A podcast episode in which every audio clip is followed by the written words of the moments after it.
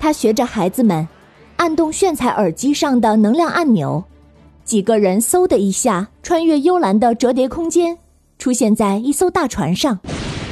这里正雷鸣电闪，风雨大作，巨浪咆哮着，夹杂着各种塑料袋、旧家具、木板，奇怪的动物残骸翻滚过来，败叶枯枝拥挤着，让巨大的漩涡把它们暂时安置在岸边小小的河湾里。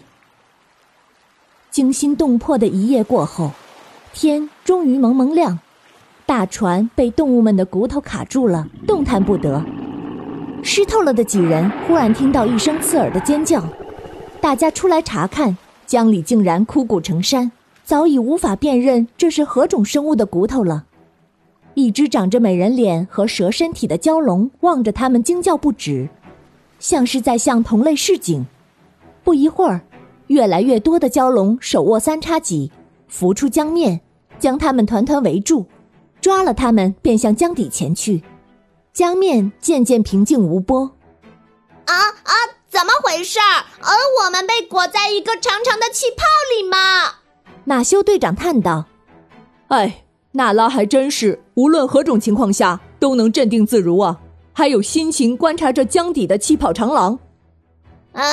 跪下！蛟龙侍卫一声令下，孩子们眼前出现了浩瀚苍穹，穹幕下有一枚巨大的贝壳，打开着。里面端坐着头戴皇冠的美人脸蛇身蛟，他手持权杖，不怒自威，杖上刻着古老的铭文和符号。马德里博士羞愧的抢先说：“啊，尊敬的女王陛下，我我为我的无知感到抱歉，我不该抓走您的子女。”请您看在我并没有伤害他，还按照您皇宫里的布置给他做了一样的贝壳床的份上，放了我孙子吧！哼，愚蠢！你们人类残暴的可怕！我的好朋友巨齿鲨王带领他的种族东躲西藏，最终还是被你们人类残忍灭族。还有白泽王、鲸鱼王和海豚王，为了躲避人类，已经四处迁宫。如今我都联系不上他们。我的其他鱼类和鸟类朋友，每年被你们人类灭族的还少吗？真是天大的笑话！凭什么让我放了那个人类小孩儿？听了女王的话。孩子们瑟瑟发抖。呃呃，我们人类真的残忍到这个地步了吗？女王站起来，沉默着不看他们。蛟龙侍卫十分生气。哼，不信的话，可以问问你们的博士。如果不是女王陛下用权杖中的上古神力为我们开启了这江底新世界，怕是我们蛟龙一族也早就灭绝了。孩子们看着马德里博士，博士流下了忏悔的泪水。哎呀，是，真的，真的。孩子们心里凉了一大截，向女王深深鞠躬，表示歉意。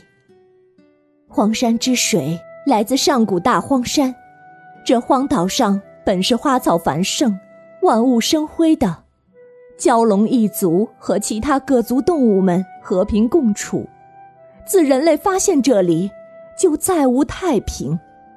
你们看看如今这荒山，尸骨遍野。焦枯百里，甚至还有各种瘟疫蔓延。你们说，我要怎么原谅你们？女王的声音很是让人悲伤。马修他们静默了许久，说不出一句话。忽然，他们启动须弥手环，召唤出炫彩百宝箱。四个人分别从中取出希望之草、欢乐之花、幸福之树。和预言之痕的种子交给女王。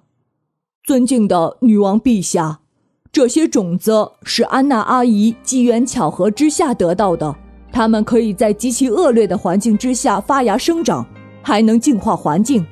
今天我们就把种子送给您，希望他们能让这座荒岛瘟疫消失，恢复生机。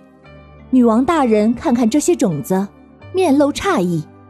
马德里博士无比真诚的保证：回去后。我将加入海洋生物救援团队，为营救海洋生物、净化海洋环境做贡献，就当是我为抓过蛟龙赎罪。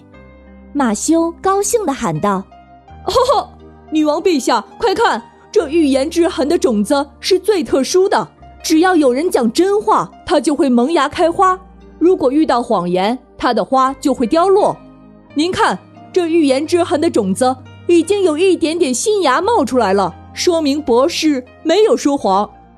女王看了一眼预言之痕的种子，嘴角终于有了一丝笑意。她轻抖权杖，预言之痕被种在一个陶土容器里。女王用手轻轻地托着，一滴眼泪落在容器里，预言之痕忽然发出冰蓝色的光芒，枝条一根一根舒展开来。硕大的叶子一个接一个长出来，顷刻间，叶子遍布半个宫殿。一朵晶莹剔透的眼泪一样的花晃悠悠半垂下来，所有人都看得呆住了，完全没有注意到女王何时不见了。宫殿中回荡着女王的声音：“抓了人类小孩，的确是被逼无奈。我们也想研究一下人类的心。”究竟是怎样的构造，才能如此蛮横残忍？也想找到对抗人心的特效药。今日见到你们，我也算看到了希望。放马哥回去吧，希望你们谨遵诺言，遥祝人类疫病早除。二零二零年一月二十六日早晨，一行人终于回到了安娜妈咪城堡大楼。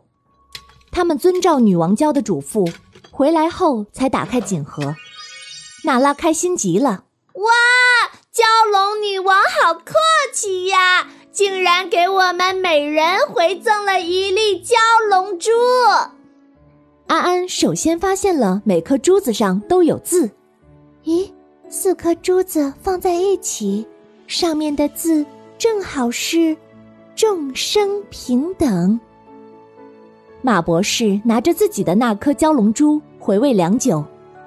我这颗上面刻着“任重道远”，我想女王陛下是要提醒我，保护海洋生物是一条漫长的道路，我们每个人都有义务和责任，坚持走下去。小朋友们，每年都有太多种海洋生物因为人类的残忍杀害而灭绝。如果有一天，其他生物都没了退路，人类又要去向何方呢？家长朋友们，我们深爱自己的孩子，其他生物也像我们一样深爱他们的孩子，万不能因为一点贪心，无限剥夺其他种族幸福生活的权利。如果你不知道具体要做点什么，那就从不吃野生动物、不乱扔垃圾做起，从善待每一种生命做起。